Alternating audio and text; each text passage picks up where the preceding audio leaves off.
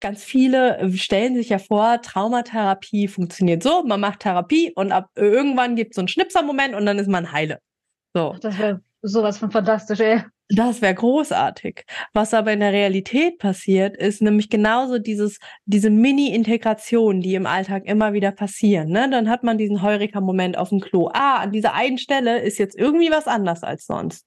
Beim nächsten Mal hat man einen Streit mit irgendjemandem und merkt zwei Tage später, Moment mal, jetzt habe ich mich irgendwie anders verhalten im Streit. Mhm. Na, also ganz oft merkt man den Therapieerfolg, wenn man es denn so nennen möchte, erst im Nachhinein und meistens an vielen kleinen Dingen. Ne? Das heißt, Integration und Therapieerfolg passieren rückblickend und meistens viel, viel kleiner, als man meint. Aber in Summe sind all diese kleinen Heilungspuzzlestückchen ja das, was uns wieder in das große Ganze Heile bringt.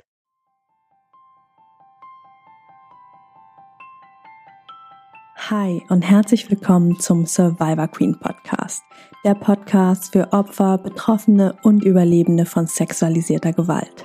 Dieser Podcast ist voll mit Mutmachgeschichten von ganz vielen tollen und starken Survivor Queens und außerdem voll mit Tipps und Tricks von Experten und Expertinnen aus dem Bereich Traumaaufarbeitung und vielem mehr. Ich bin Mai Nguyen, deine Host von diesem Podcast und ich wünsche dir viel Inspiration beim Hören. Willkommen zur heutigen Fragen- und Antworten-Folge. Ich bin Mai, Traumatherapeutin und mit mir hier sind Vanessa und Kida, Sozialarbeiterin und Illustratorin. Und wir beantworten heute wieder eure Fragen, die ihr uns eingeschickt habt. Wenn du noch Fragen hast oder ein Thema hast, über das du gerne möchtest, dass wir hier mal im Podcast reden, dann kannst du auf den Link in den Show Notes gehen und uns dort deine Fragen entweder mit Namen oder anonym einreichen. Viel Spaß, viel Freude, viel Neugierde beim Hören. Hi und herzlich willkommen zu einer neuen Fragen und Antworten Podcast Folge mit Familie Atalanta und mir. Heute sprechen wir über äh, schon wieder über das Thema Therapien. Yay! weil wir letzten Mal festgestellt haben, dass allein die vier Kassentherapien schon eine ziemlich volle Podcast-Doppelfolge waren und wir beschlossen haben, dass Traumatherapie als spezielle Therapie nochmal so spannend und wichtig für euch und uns Survivor Queens ist, mhm. dass wir dem nochmal eine ganz eigene Doppelfolge widmen. Ja, das machen wir so, würde ich sagen. Genau. Schön, dass ihr auch wieder da seid und wir heute gemeinsam podcasten. Yay, wir freuen uns auch. Mm, vielleicht einfach noch ein paar Gedanken vorweg. Darüber haben Familie Atalanta und ich uns gerade schon unterhalten. Ähm, Natürlich können wir nicht mal eben einen Deep Dive in jede Therapieform machen. Ne? Also das sind ja Therapiemethoden, die man teilweise über Jahre, über hunderte von Ausbildungsstunden lernt, die sehr, sehr ähm, spezifisch konzipiert worden sind. Wir haben jetzt einige wirklich gar nicht so wenige, einige Traumatherapiemethoden mhm. für euch herausgesucht und wollen euch einen Überblick darüber verschaffen, dass ihr ein Gefühl für die Therapiemethoden bekommt, welche können für mich passen, welche vielleicht eher nicht so, welche fühlt sich, ne, also wo kommt vielleicht schon direkt eine innere Resonanz, so ein, uh, Vorfreude, yeah, cool, oder vielleicht auch ein super creepiges, uh, nee, oh, auf gar keinen Fall, bleibt mir weg damit, das ist ja super schlimm. Ja, dass, dass ihr da einfach ein Gefühl dafür bekommt, was wohl passen könnte. Und am Ende hängt es natürlich auch mit eurem Therapeuten, eurer Therapeutin zusammen. Na, also könnt ihr es euch leisten, äh, eine Therapeutin, einen Therapeuten selbst zu bezahlen, der die genau diese spezifische Methode anbietet. Vielleicht habt ihr aber auch einen Kassentherapeut, Kassentherapeutin, der die diese Methode einfach als Weiterbildung zu eurem Glück schon gemacht hat und trotzdem ganz traditionell über Kasse abrechnen kann. Da gerne einfach nochmal in die letzte Folge reinhören. Da erzählen wir ganz viel zur Kasse. Ähm, und dann ist natürlich noch ganz wichtig zu sagen, jeder Therapeut, jede Therapeutin ist natürlich ein Mensch Und mit Menschen klickt es mal und mal klickt es nicht. Das heißt, wenn ihr etwas mit jemandem ausprobiert und merkt, oh, das klickt nicht, kann es sein, dass es an dem Menschen liegt oder an eurer gemeinsamen menschlichen Passform und nicht unbedingt an der Methode, die für euch nicht passt. Das als kleine Präambel zu heute. Ja, plus, wenn man es so sieht, ähm, haben wir zumindest immer das Gefühl, dass wenn, ähm, wenn Therapeuten dann in Arbeit kommen, sage ich mal, ähm, das ergibt sich einfach schon aus der, aus der, aus der Menschsein-Prämisse an sich. Ähm, ihr werdet keinen Menschen finden, der die Methode, den Ansatz genauso verfolgt wie ein anderer. Also jeder Therapeut, jede Therapeutin ist anders. Ähm, manche haben oder die meisten haben auch nicht nur eine Weiterbildung in einem speziellen Verfahren, sondern in vielen. Und dann klatscht sich das sowieso alles zusammen. Von daher, ähm, ich weiß gar nicht, ob das noch so aktuell ist mit dieser, ich, ich erinnere mich mal an so, so eine Studie, die ähm, untersucht hat, wovon jetzt ein Behandlungserfolg abhängt. Weißt du, was ich meine? Mhm. Also das ist weniger, also schon, es war teilweise relevant, welche Methode jetzt letztendlich verwendet wurde, aber die Beziehungsebene wurde sehr viel höher eingeschätzt äh, für den Behandlungserfolg. 60 bis 80 Prozent des Erfolgs hängen von mhm. der Beziehungsebene ab. Ja, genau. Also genau. Von daher, wie schon gesagt, es ist eher so eine Prise obendrauf welcher Ansatz jetzt genau verfolgt wird und ob man sich halt damit auch wohlfühlt. Hm. Genau. Ja. Und mit der Präambel wollen wir mal loslegen? Wollen wir uns durch das Word-Dokument durchrocken? genau. Das ist das erste Mal, glaube ich, dass wir mal ein, dass wir mal ein äh, Dokument dazu aufgemacht haben. Ähm, weil wir dachten, das habe ich bis sonst alles gleich wieder vergessen weil so viele unterschiedliche Sachen sind. Genau, wir sind heute nämlich bestens vorbereitet. Äh, übrigens, noch eine kleine Anmerkung. Äh, diese Folge zeichnen wir ungefähr fünf, sechs Wochen nach der Kassentherapie-Folge auf. Das heißt, wenn wir an der einen oder anderen Stelle etwas doppelt erwähnen, dann liegt das daran, dass wir uns nicht daran erinnern können, dass wir schon mal gesagt haben. Richtig. Aber doppelt hält ja bekanntlich besser. Genau, und wenn ihr das gehört habt, vielleicht letzte Woche oder so, dann habt ihr es auch schon wieder die Hälfte vergessen, was wir gesagt haben. Von daher. Du hast aber nicht so viel Vertrauen in unsere HörerInnen. Ja, also als ob ich mir alles aus Podcasts merke, Mai. Also, also bleiben so drei, vier Sachen hängen und der Rest ist dann auch wieder gone forever. Möchtest also. du mir sagen, dass du die 160 Podcast-Folgen dieses Podcasts nicht auswendig kannst? Doch, Mai, deine kann ich komplett auswendig, aber das kann ja nicht jeder. ich glaube, ich habe nicht mal alle gehört. Also. Ich bin entsetzt. Lass uns fachlich ja. werden. Ja, ist in Ordnung, bevor wir jetzt noch unprofessionell hier rum. ich, hab, ich habe gerade ein, ein, ein, ein Bonk von Mai gekriegt, der, der aussagte, mache, erzähle, beginne. genau. ähm, ich glaube, den ersten Part könntest du auch genauso erzählen, weil im Grunde genommen sind viele Therapiearten in der Traumatherapie recht ähnlich aufgebaut. Ähm, und das geht tatsächlich auf Pierre Janet von 1889 zurück. Also wir machen das schon eine ganze Weile, würde ich sagen. Ähm, und ich habe auch das Gefühl, dieser Pierre Janet, der verfolgt mich auch irgendwie. Also keine Ahnung, wie oft ich den im Studium hatte. Ja, äh, es gibt nichts, was er nicht gemacht hat, habe ich das Gefühl. Ähm, genau, und dieser Aufbau hat sich quasi von so einer Traumatherapie bis heute so ein bisschen durchgesetzt äh, in drei Phasen, äh, nämlich Stabilisierung, Konfrontation oder Exposition und Integration. Und ähm, ja, die Phasen wechseln sich quasi ab, ähm, bauen irgendwo aufeinander auf, aber so richtig steuern, naja, geht's meistens nicht. Also man sagt, man fängt mit der Stabilisierung an ähm, und da geht's viel um Psychoedukation, um wie funktioniert Selbstfürsorge, Aufbauen von Resilienz, Ressourcenarbeit und sowas. Und äh, dann sagt man, wenn so ein Patient eine gewisse Stabilität hat, dann kann man in die Konfrontationsphase gehen, in diesem Fall eben mit den traumatischen Erfahrungen. Und äh, in den allermeisten Fällen geht es darum, das Ganze nochmal wieder zu erleben, aber in einer geschützten Umgebung. Ich meine, wiedererleben haben wir sowieso alle schon, wenn wir ein Trauma haben. Äh, das ist jetzt erstmal nichts Besonderes.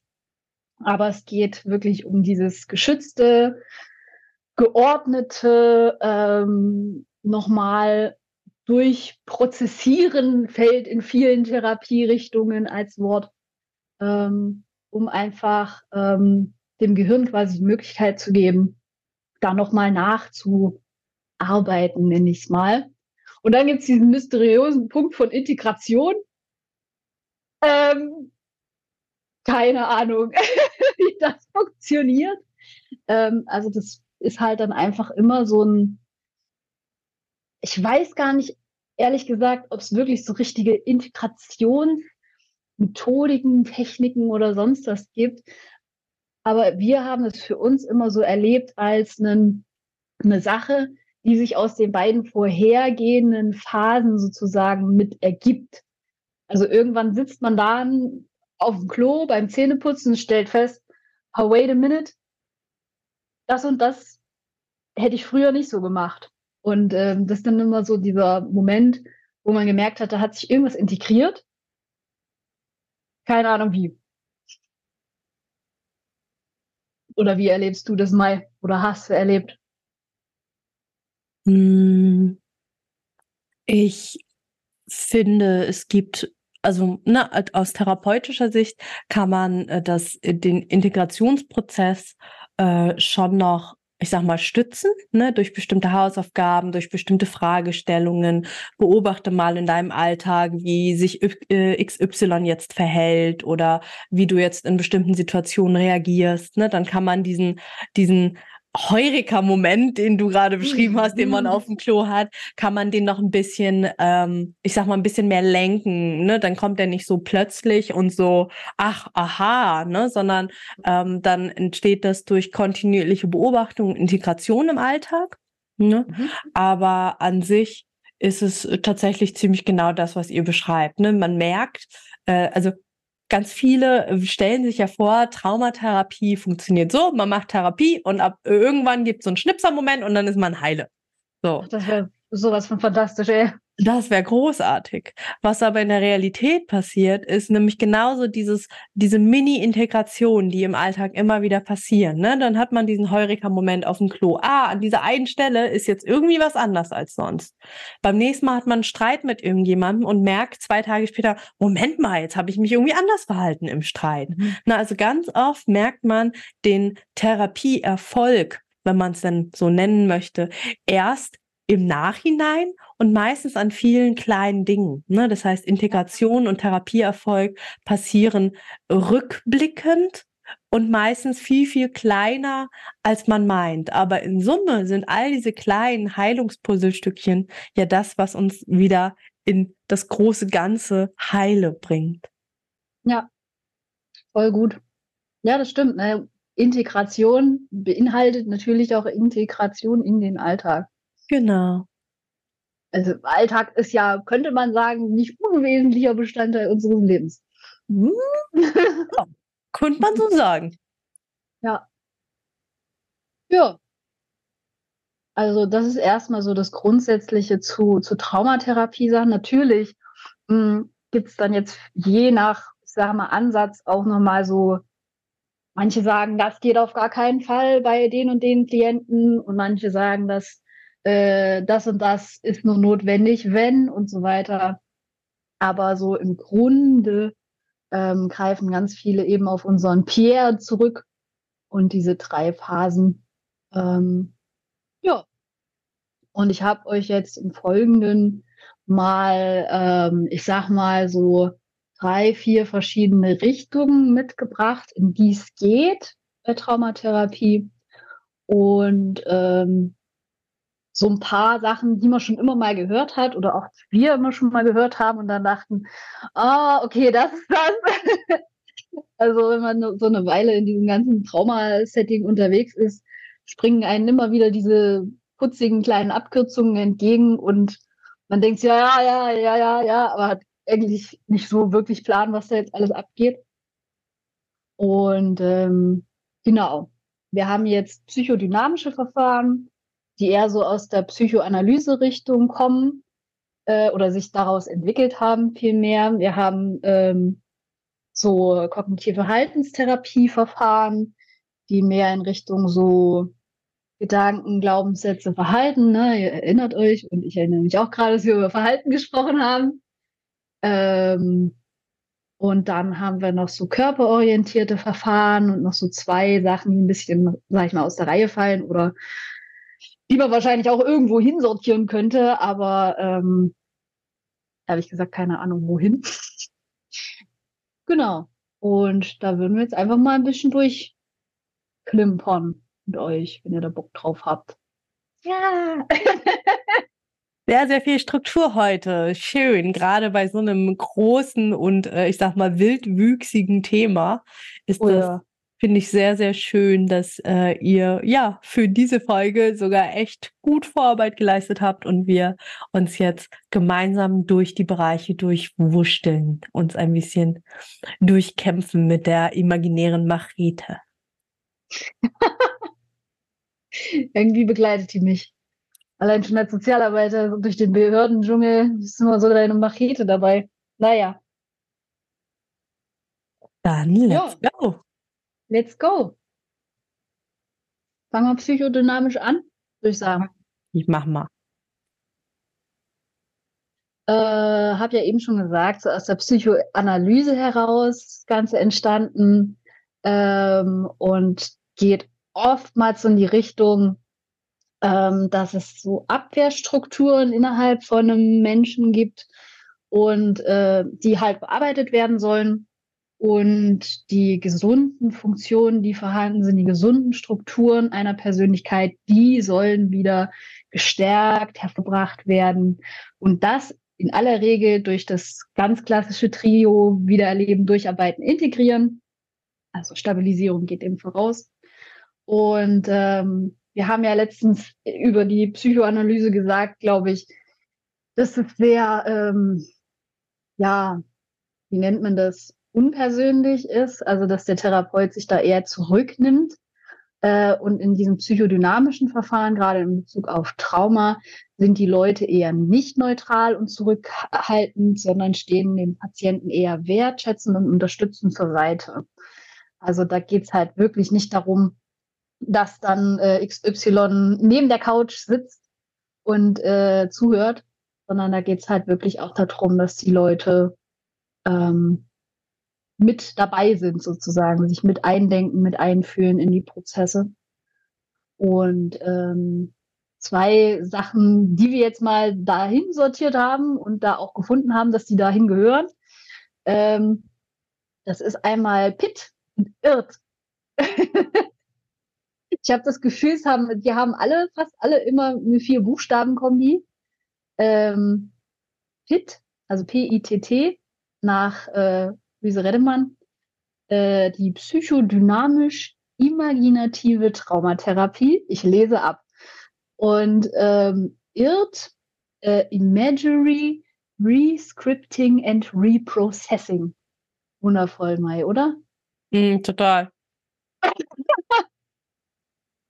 Ähm, ja, kennst du was davon? Hast du sowas schon mal irgendwie irgendwo gehabt in der Therapie oder wie war das bei dir eigentlich? also, mm, ich finde ganz spannend, ähm, wenn ich mir zum Beispiel Pit anschaue, also auch als ich mir das zum ersten Mal angeguckt habe, dachte ich so, hä, was ist denn das? Und dann guckt man sich das an und denkt, ja, kennt man eigentlich. Ne? Also ähm, ganz klassisch bei Pitt ist ja der sichere Ort.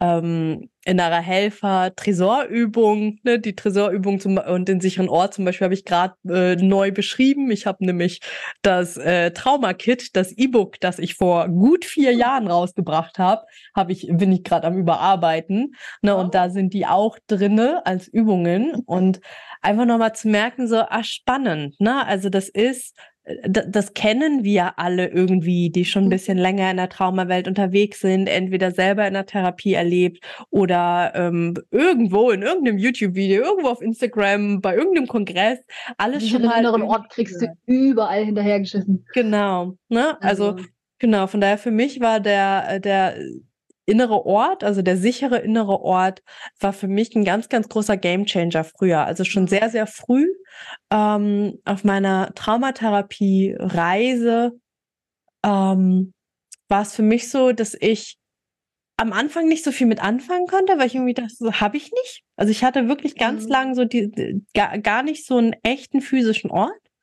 Und dann kam aber irgendwann mal so der Beisatz, ja, oder stell dir einen vor. Ne? Und oh. das hat mir total geholfen und diesen, diesen imaginären, sicheren inneren Ort habe ich bis heute. Der, mhm. der wandelt sich, der sieht immer mal ein bisschen anders aus, aber an sich ist es ein, ein Haus am Meer. Also Manchmal steht er ein bisschen höher auf einer Klippe und dann fegt der Wind ein bisschen doller durch und dann werden die äh, bodenlangen weißen Gardinen, äh, natürlich weiße Leinen, ganz leicht, werden dann vom Wind äh, so, ne, so ein bisschen hochge hochgebauscht und manchmal sind da Freundinnen, Familie, Menschen, Tiere. Manchmal bin ich da total alleine. Na, und ihr merkt schon, wenn ich es erzähle, ich werde auch selber deutlich parasympathischer und entspannter. Ähm, und genau, von daher, ne, das ist so, wo ich jetzt mal auf eure Frage antworte, was, was habe ich so ja. mit Pit zu tun? Also ich habe nie bewusst mit jemandem gearbeitet oder mit mir wurde nie bewusst gearbeitet, zumindest nicht transparent, dass jetzt irgendwie Pit angewandt wurde. Ne? Aber ich glaube, es ist, das zieht, weil es ja auch einfach eine der älteren Methoden ist, zieht sich das natürlich einfach durch, durch die anderen Therapieformen, die, ich sag mal, später entstanden sind. Ja, auf jeden Fall. Ja, krass. Ich hänge immer noch bei deinem Haus am See, ey, oder Meer. So. manchmal ist es bei mir ein See, manchmal ist es ein Meer, genau. Also, also ich wusste. Bei uns war es, wir sind damals sicherer innerer Ort und Tresor und so haben wir tatsächlich bei uns im, im Kinder- und Jugendschutzdienst damals mitgekriegt. Also wir waren lange in, in sozialpädagogischer ähm, Begleitung, bevor wir überhaupt therapeutisch angegliedert worden sind. Und ähm, da hat die auch ganz viel mit unserem sicheren inneren Ort gearbeitet. Das war damals auch so ein Ding mit Blick auf so ein, bei uns war es nicht Meer, aber so eine, so eine Hügellandschaft. Ähm, und da standen Flügel in dem Raum. Mehr haben wir gesagt, brauchen wir auch eigentlich gar nicht, also außer diesem Flügel. Und ähm, wie bei dir, das verändert sich halt irgendwie auch total. Also ist mega spannend, das immer so zu beobachten. Mhm. Genau. Ja, krass.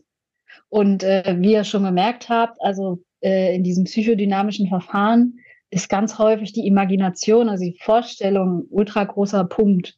Also in beiden, ist das richtig? Ja, in beiden ähm, Therapieverfahren, also sowohl PIT als auch IRT, äh, ist dieses ähm, Imaginativ, Imagery ähm, mit drin.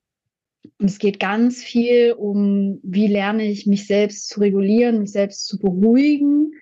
Ähm, und Pitt geht zudem von so einem heilsamen Kern in uns aus. Also etwas in uns, das trotz der ganzen Scheiße, die wir erlebt haben, ganz geblieben ist.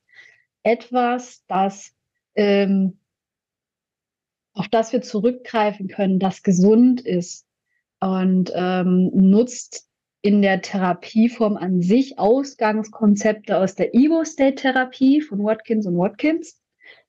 Also Ego-State-Therapie auch so ein Klassiker, ähm, das ganz viele kennen, wir selber auch bedienen. So. Also wir haben auch Ego-State-Therapie-Ansätze bei uns in der Therapie mit drin, äh, die wir machen. Und ähm, ja, Ego-State-Therapie geht im Prinzip davon aus, wir haben alle Anteile in uns ähm, und ähm, Ziel von so Ego-State-Therapie ist eben diese Anteile näher zusammenzubringen. Also die entstehen aus einer Not heraus, sich irgendwie ähm, entsprechend anzupassen, gerade an widrige Bedingungen, sage ich mal. Und ähm, dann in Folge von Trauma und Dissoziationen sich quasi voneinander verabschieden. In krassester Form natürlich in der Dis, also dissoziativen Identitätsstruktur. Ähm, und es geht halt ganz viel darum, mit diesen Anteilen zu arbeiten, einzeln als auch als Gesamtsystem, egal ob jetzt als viele, also als Multiple oder als ähm, einzelner Mensch mit Anteilen. Und ähm, ein weiteres Konzept, das sich Pitt quasi zu eigen macht, ist die, ähm, das Konzept der strukturellen Dissoziation nach Neyenhash. Ich habe extra nochmal gegoogelt, wie man ihn ausspricht. Ähm, ein äh, Niederländer, der eben genau das sagt, ne? um unsere Überleben zu sichern, spaltet sich die Persönlichkeit äh, strukturiert auf in kleine verdaubare Häppchen und ähm, durch dieses ähm, diese, Verbindung von diesen ganzen Konzepten und diesem ganzen Drumherum ähm, wird Pitt dann halt zu so einer sehr ähm, gefühlt sehr, sehr ganzheitlich betrachteten Therapiemethode. Also mit, mit Imagination, mit Blick auf die Anteile, also mit Blick auf Selbstberuhigung, äh, Selbstregulation, also schon sehr äh, im Vergleich zu anderen, die wir noch haben, sehr weit gefasst, wie ich finde. Ja, voll. Ja. Und ich finde es auch nochmal voll schön, ne, das nochmal zu unterstreichen, dies, die Idee dessen, dass wir etwas haben, das in uns heile geblieben ist. Ja. Das haben wir auch das im Survivor Queen Kartenset. Bitte? Das hat uns sehr lange getragen, diese Vorstellung. Ja, mich auch. Ne? Und, und deswegen haben wir ja auch eine Karte im Survivor Queen Kartenset, die genau das nochmal betont. Also.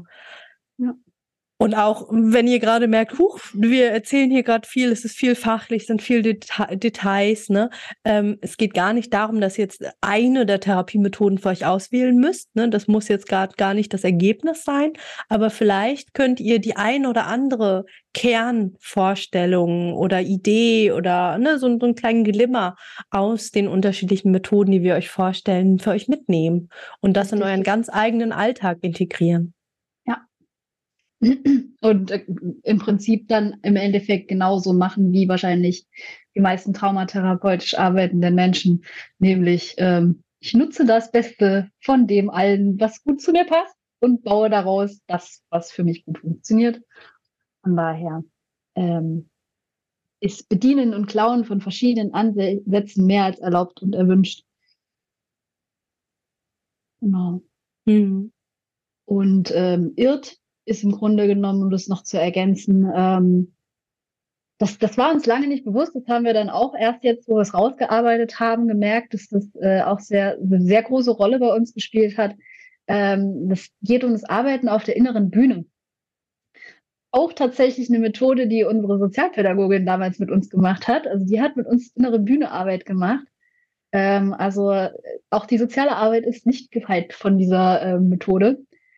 Ähm, man stellt sich quasi vor, dass diese Persönlichkeitsanteile auf einer ja, inneren Bühne agieren. Das heißt, es gibt Anteile, die sind weiter vorne, die gestalten gerade aktiv, was abgeht.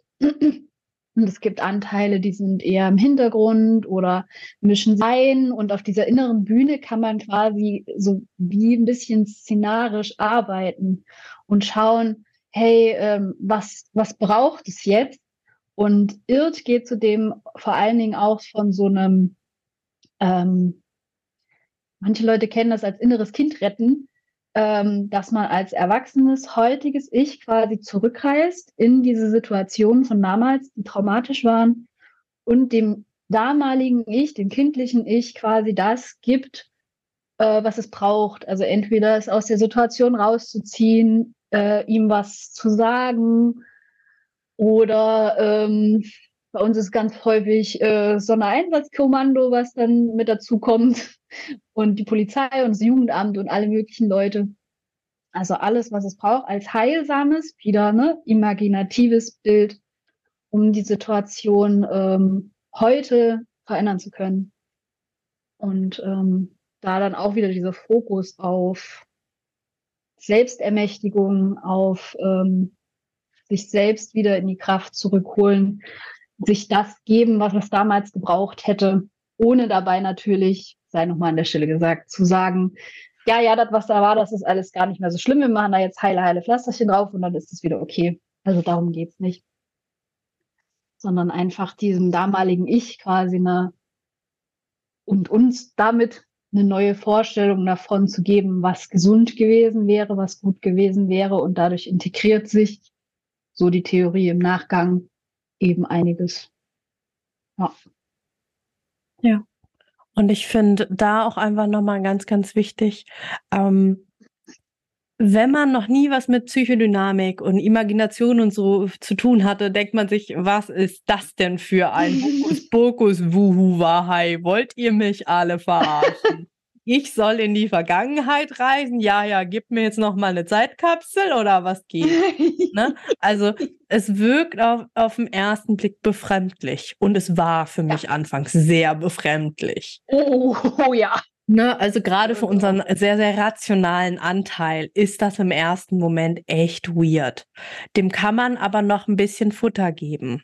Ne, das eine, das ist eine Info, finde ich, die ist mittlerweile auch recht gut bekannt äh, durch die Persönlichkeitsentwicklungsbubble, so dass ähm, unser Gehirn nicht unterscheiden kann zwischen Imagination und Realität.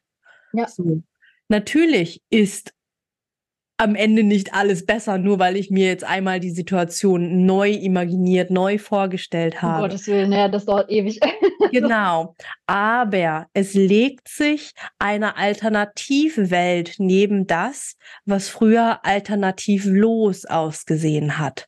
Ne, plötzlich, plötzlich sieht unser Gehirn ähm, eine andere Alternative ja, im Prinzip, ne, wie, wie, wie so ein bisschen mal Serie oder Film gucken, ein anderes alternatives Ende. Das hätte anders ausgehen können. Klar, ist, wäre in der Realität keine, kein fetter Rettungstrupp jetzt reingerannt, um ein kleines Kind zu retten. Doch! Aber ja. um, Real, um Realismus geht's da gar nicht. Es geht darum, dass wir als heute erwachsene große Menschen, als große Version unseres kleinen Selbst aus der Vergangenheit mit unseren aktuellen Ressourcen in die Vergangenheitssituation reingehen und ihr zeigen können, dass es andere Möglichkeiten gegeben hätte. Ne? Und allein das kreiert eine Neuverarbeitung, ein Reprocessing, ne, da kommen wir später nochmal hin, da arbeitet EMDR viel mit, da arbeitet SE, Somatic Experiencing auch viel mit, dass wir die vergangene Information, die Situation, die scheiße war, wie sie war, trotzdem nochmal neu verarbeiten können.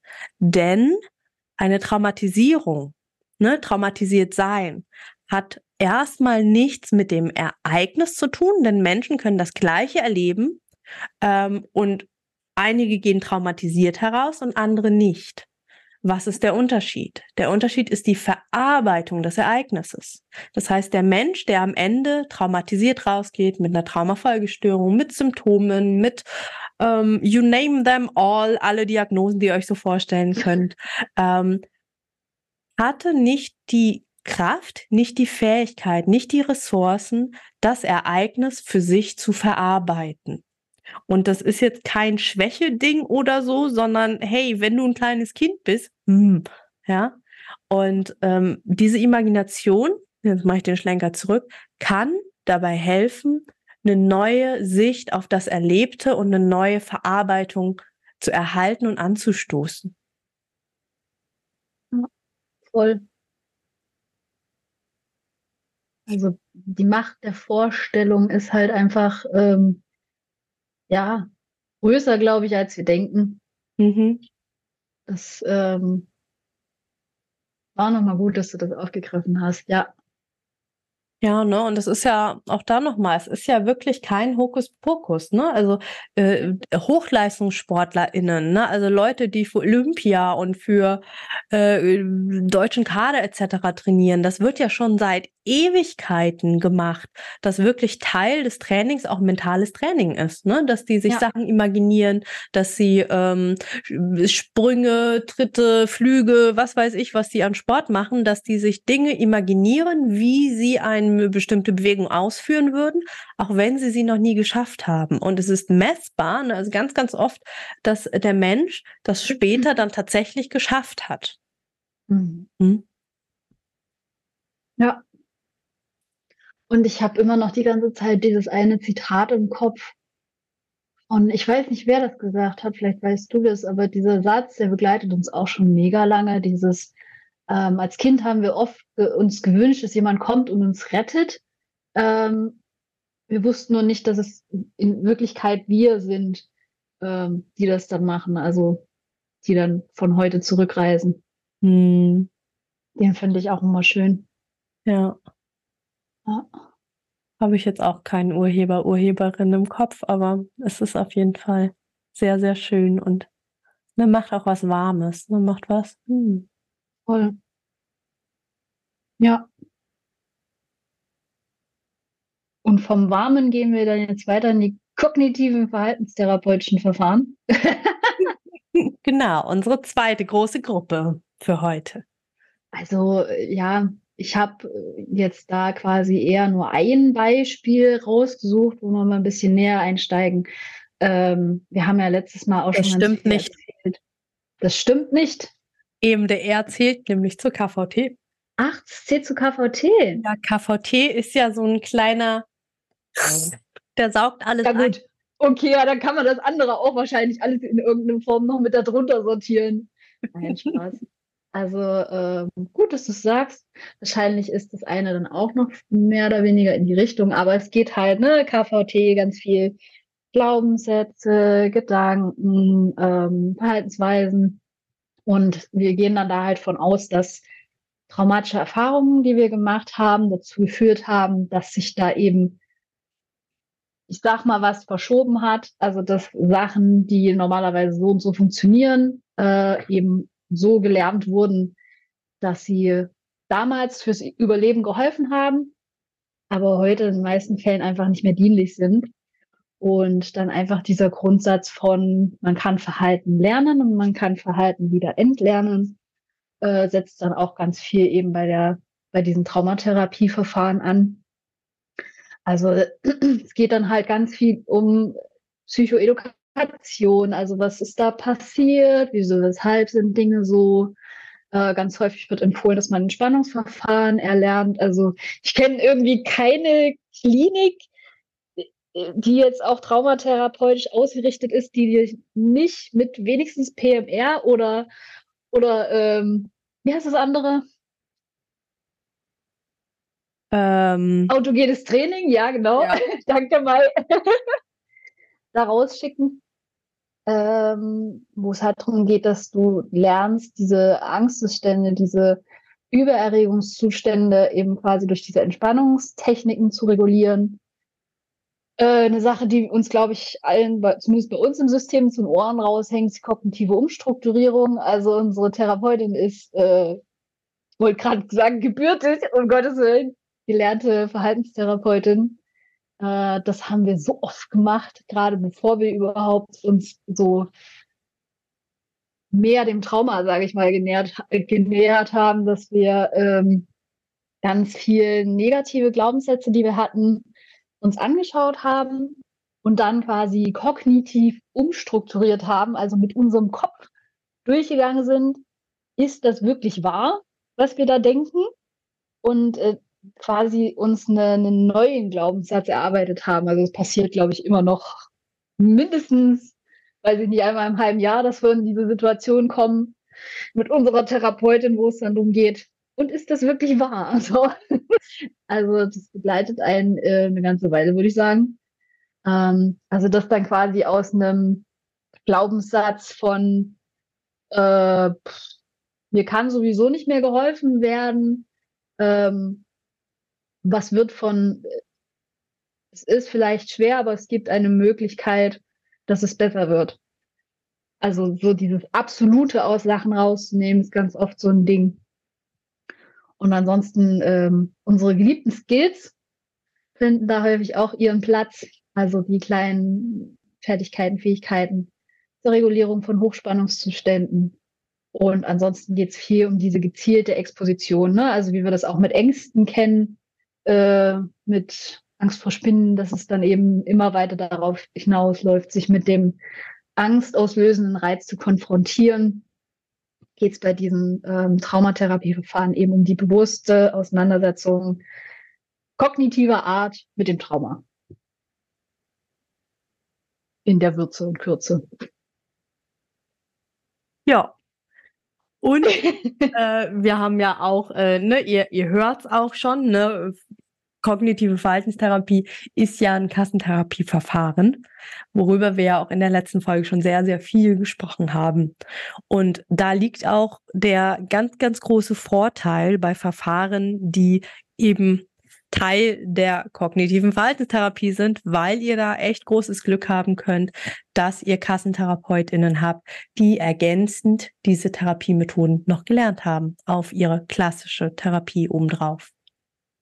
Ja, ähm, ich meine, unsere Therapeutin war privat und wir konnten es dann auch über die Kasse abrechnen.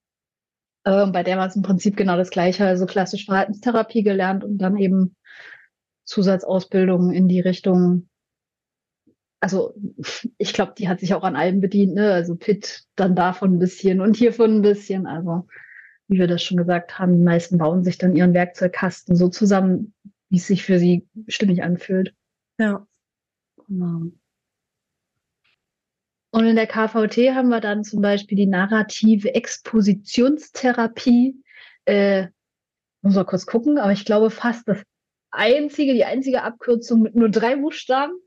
Äh, NET.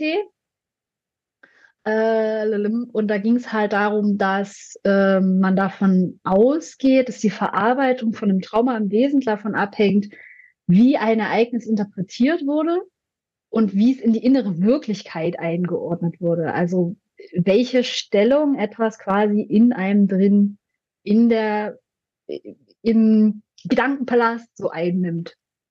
Und das Ziel von so einer narrativen Expositionstherapie ist halt, diesen, diesen lebensgeschichtlichen Zusammenhang wieder herzustellen. Also das, was da so meistens so heraussticht als so einen ja, nicht so schön glitzerndes Ereignis, was über allem schwebt, in die Lebenslinie einzuleben als Teil der eigenen Geschichte.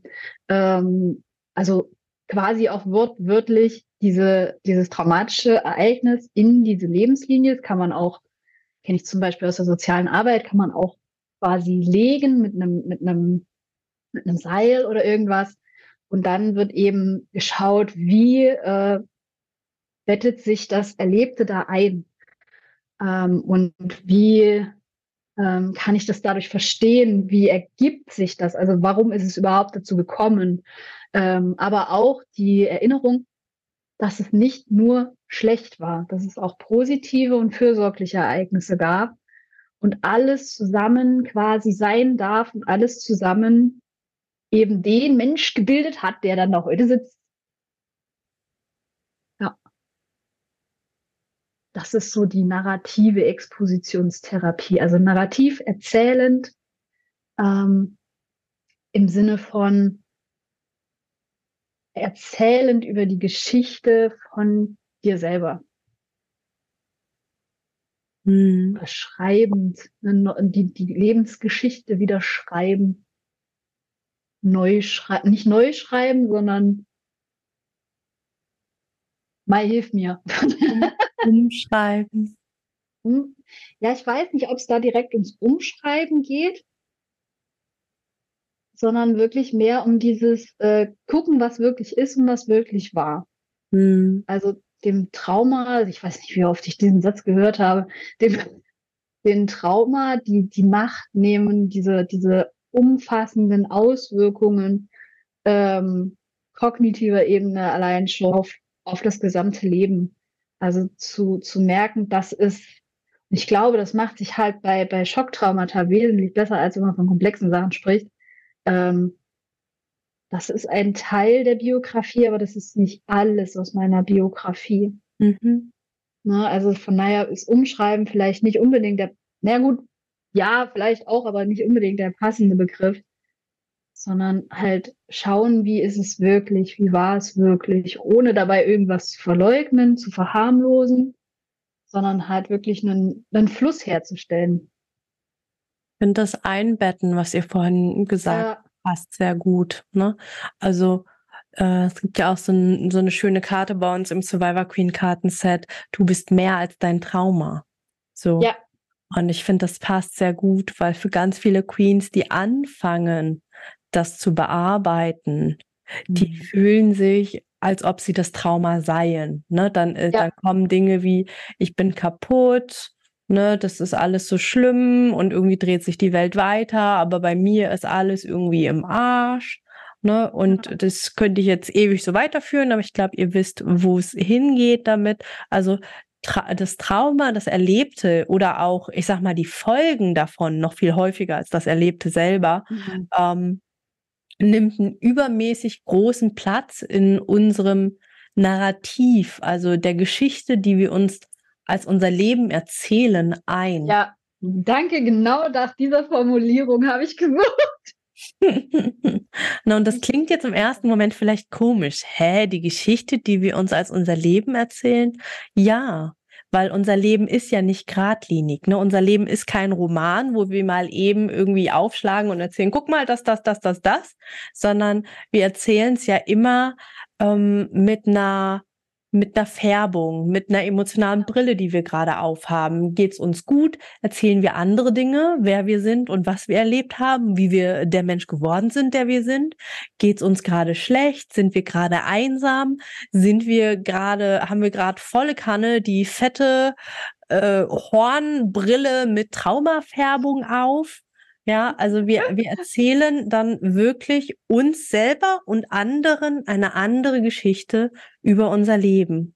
Keine der Geschichten ist falsch und unwahr, aber sie können einen starken Fokus, eine starke Betonung auf einen Bereich haben, der, wenn man ihn mit etwas Abstand anschaut oder die Brille absetzt oder versucht, eine relativ neutrale Brille zu finden, ist einfach so ein bisschen unförmig ist. Ja, State-Dependent Memory an der Stelle. Also, genau. Also, ne, was du gesagt hast, je nachdem, wie wir gerade drauf sind, zu was wir gerade Bezug haben, desto mehr färbt sich eben unsere Erinnerung ein. Und meistens liegt die Realität, wenn es, sofern es denn eine Realität gibt, wenn wir mal philosophisch rangehen, ähm, dann irgendwo dazwischen.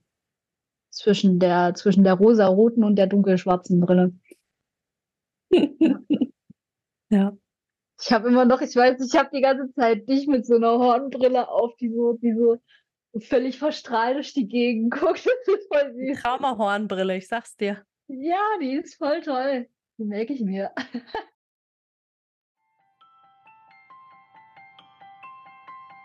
Hey, schön, dass du die Folge bis zum Ende gehört hast. Wenn sie dir gefallen hat, lass mir doch total gerne eine 5-Sterne-Bewertung bei Spotify und oder Apple Podcasts da. Damit hilfst du, dass dieser Podcast noch viel mehr Menschen ausgespielt wird. Und wenn du keine Folgen mehr verpassen magst, klick einfach auf Folgen und dann bekommst du immer alle zwei Wochen montags eine Benachrichtigung von deinem Handy, von deiner App dass eine neue Folge da ist. Alle zwei Wochen montags erscheint die Folge, außer es ist eine Doppelfolge. Dann gibt es den zweiten Teil zwei Tage später am Mittwoch. Und wenn du dich mehr zum Thema Trauma und Traumaaufarbeitung einlesen magst, dann lad dir doch total gerne mein E-Book runter. Das findest du kostenlos in den Show Notes.